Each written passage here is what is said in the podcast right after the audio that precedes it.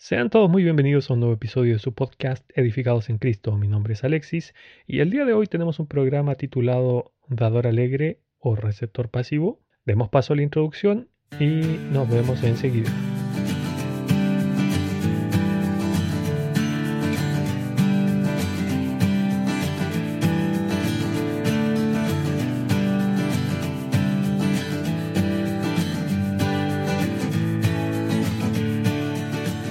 Ok, tal como dije al principio, esto es para ver si somos dadores alegres o más bien receptores pasivos. Demos paso a una pequeña porción de las escrituras que dicen así.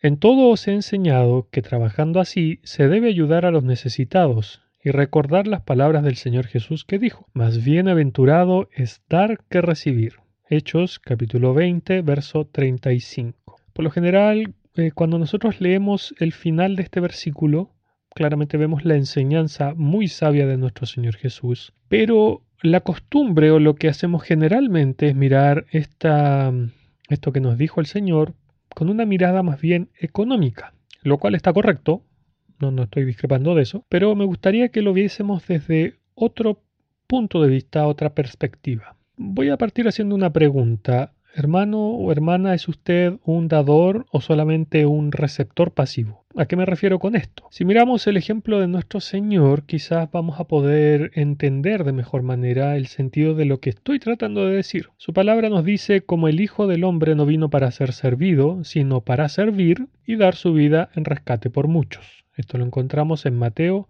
en el capítulo 20, versículo 28. Bueno, nuestro Señor Jesús siempre ha sido y obviamente aún lo es, un dador alegre, porque nos provee de su salvación aún hoy en día, le provee al mundo de su salvación.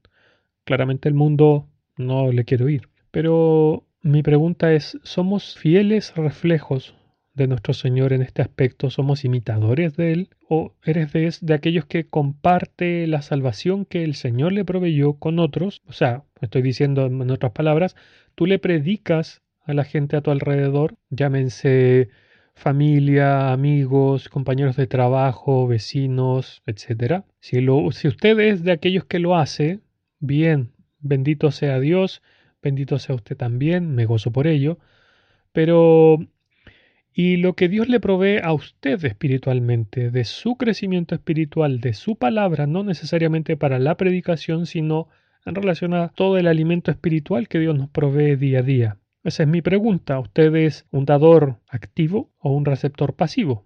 O sea, comparte con otros lo que ha recibido o es de aquellos que simplemente esperan que otros le provean de las cosas espirituales. O sea, tiene actitud de dador o, entre comillas, de mendigo. Porque ¿qué hacen los mendigos en la calle? Piden, esperan que alguien les dé. Ellos no salen a buscar algo, un trabajo o una fuente de ingresos con la cual puedan ayudar la cual puedan entregarle a otros. Hermanos, como bien sabemos, nuestro Señor es nuestro ejemplo perfecto. Si leemos toda su vida, o bueno, lo que quedó de su vida, lo que quedó registrado de su vida en los Evangelios, nos damos cuenta que nuestro Señor compartió y le dio a sus apóstoles, a los discípulos, a la gente que lo oía, e incluso a los mismos religiosos que eran detractores de él, aún así él proveía lo que el Padre le daba pero nosotros lo que recibimos pareciera como que si lo estuviésemos guardando, como, como el ejemplo en la, en la parábola de las diez minas.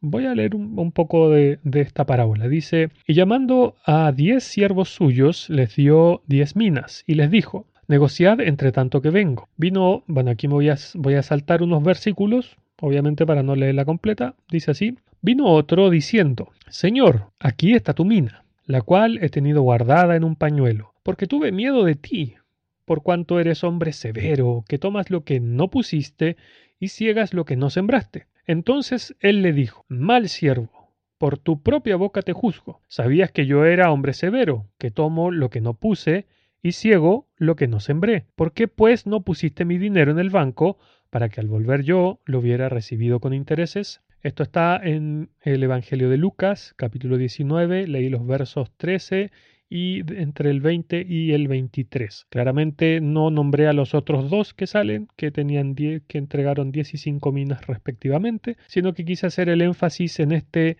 que tuvo su mina guardada en el pañuelo. ¿Por qué? Porque hoy en día las iglesias cristianas están llenas de este tipo de mendigos espirituales que tienen guardada su mina en un pañuelo y que solo buscan recibir de otros el alimento o los alimentos espirituales y bienes espirituales también. Y esta es una de las razones por las cuales el mundo se está yendo al infierno por cientos de personas, miles de personas diarias, no sé cuántas personas, cuál es la estadística de la mortalidad a nivel mundial, pero las almas se están perdiendo por cientos, por miles, día con día. Es por eso también, es por eso que las iglesias donde realmente se entrega una sana doctrina, o sea, estoy diciendo donde verdaderamente se predica la salvación del Señor Jesús, donde se presenta la palabra de Dios sin agregarle y sin quitarle, sin adaptarlo a lo que yo creo o a lo que a mí me parece correcto, vemos que este tipo de iglesias locales están vacías. Lamentablemente y muy tristemente hoy los cristianos no estamos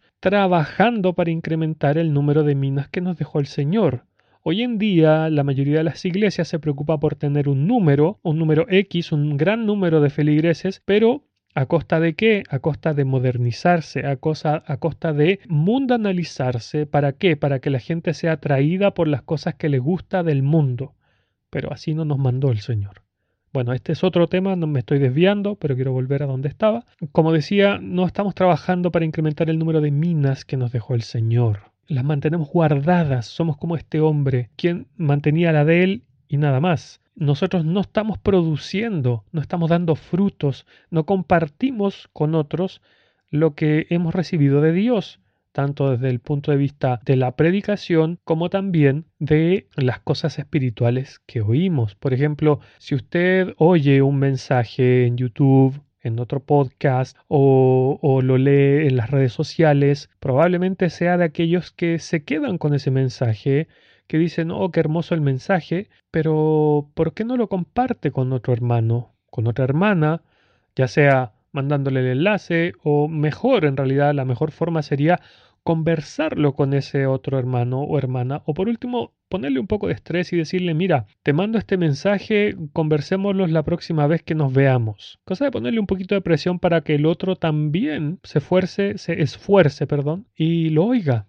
lo medite. Y la idea es compartir, es decir, hoy sabes que el otro día oí un mensaje muy bueno, una prédica muy buena, de tal o tal, en tal lado, decía esto, esto, esto, y la verdad es que esto, esto y esto me llegó, etcétera, etcétera, y se puede conversar, porque como dice eh, Proverbios, hierro con hierro se agusan, por eso es tan importante la comunión con los hermanos, que estemos con otros, porque eso nos ayuda a crecer. Miren, hermanos, nosotros no tenemos que ser adjetivos.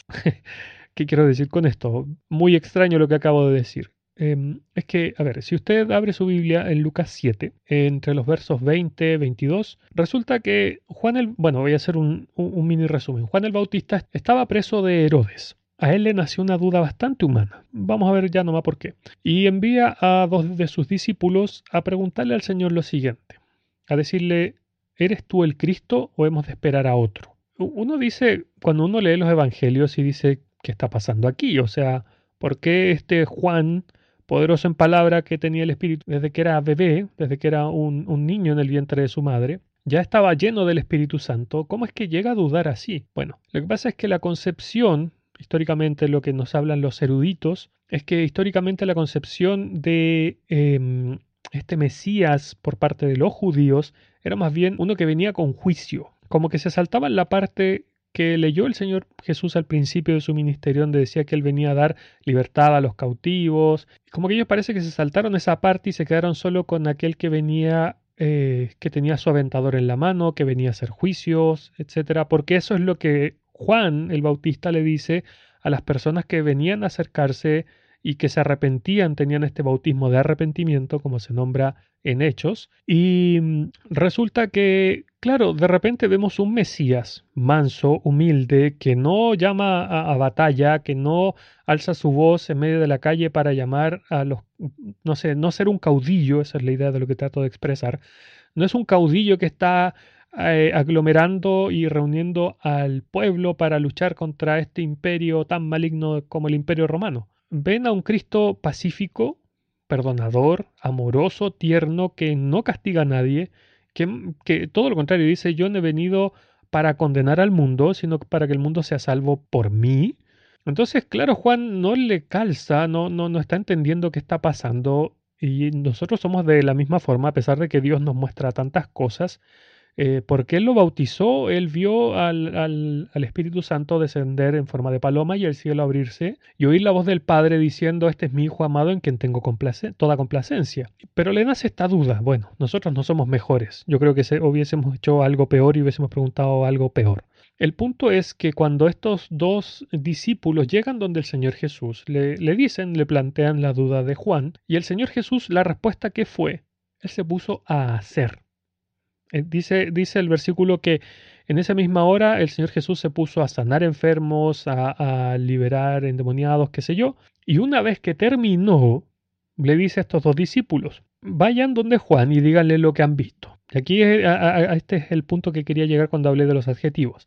Porque el Señor Jesús nombra y dice, los ciegos ven, los cojos andan, los leprosos son limpiados, los muertos resucitados, y a los pobres es anunciado el Evangelio del reino.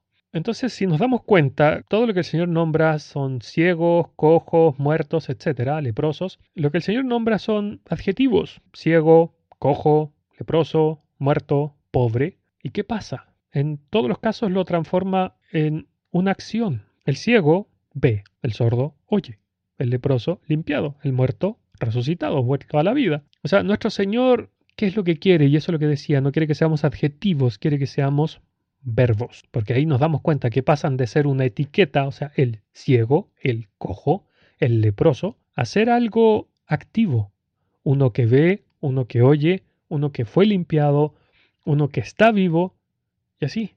Entonces, eso es lo que Dios quiere de nosotros, no que seamos de estos hermanos flojos, poco comedidos, que simplemente van, se sientan, calientan la banca, oyen de buena gana muchas veces, lo que les entrega ya sea el pastor, el predicador, el anciano, el diácono, no sé, quien sea que se haya subido al púlpito.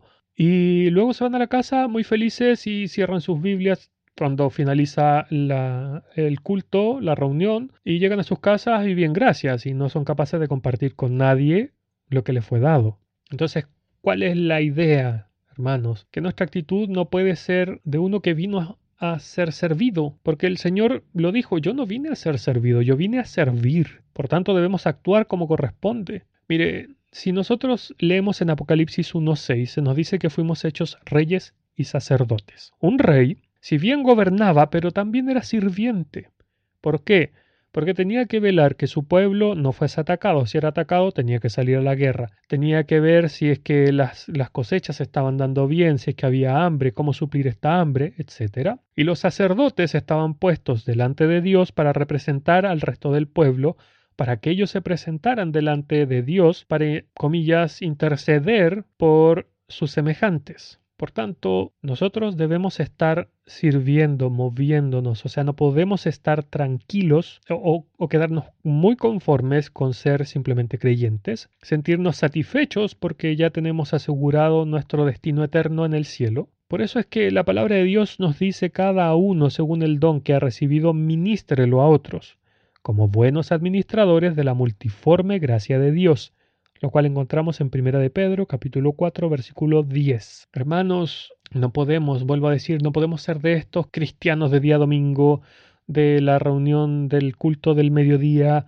que solo van, se sientan y son felices y se van. Hermanos, hay un montón, muchísimas cosas que podemos hacer. Hay muchas cosas en cada asamblea local, en cada iglesia local, que usted puede hacer. Desde cosas tan simples como el aseo, lavar los baños, sacudir las sillas, las bancas, organizarlas, qué sé yo, hasta subirse al púlpito. Entre medio está todo, o sea, está desde visitar enfermos, visitar hermanos alejados, eh, repartir literatura cristiana, no lo sé, acarrear niños pequeños en la, reunión de la escuela dominical y así tantas cosas. O sea, si se hace un evento especial donde se incluye comida, bueno, ofrécete para ser, para ser servidor y no un servido. Imita al Señor. Eh, y eso es lo que Dios nos quiere decir en este día quiero cerrar haciendo un par de preguntas. ¿Qué vas a hacer, hermano, hermana? ¿Qué va a hacer usted? ¿Va a seguir viviendo su vida felizmente como un mendigo avaro? Porque eso es lo que estamos siendo, mendigos avaros, esperando recibir de otros y atesorando solo para nosotros mismos, o vamos a vivir imitando al Señor Jesús, quien lo dio todo, incluyendo su propia vida. Hasta aquí este capítulo, hermanos queridos, quiere el Señor bendecirles. Espero que esta palabra haya tocado sus corazones, sus mentes, les mueva y les inste a moverse, a multiplicar estas minas, a hacer crecer esto para que cuando lleguemos delante de nuestro Señor y estemos delante del tribunal suyo, le digamos, Señor, mira, tú me diste tantas minas, acá te entrego tantas más. Y no llegar con una en un pañuelo cerrado y decirle, Señor, aquí está lo que me diste, yo no hice nada, viví de vagabundo, mendigo y no hice nada. Quiero el Señor bendecirles, un abrazo a la distancia y el Señor les cuide siempre.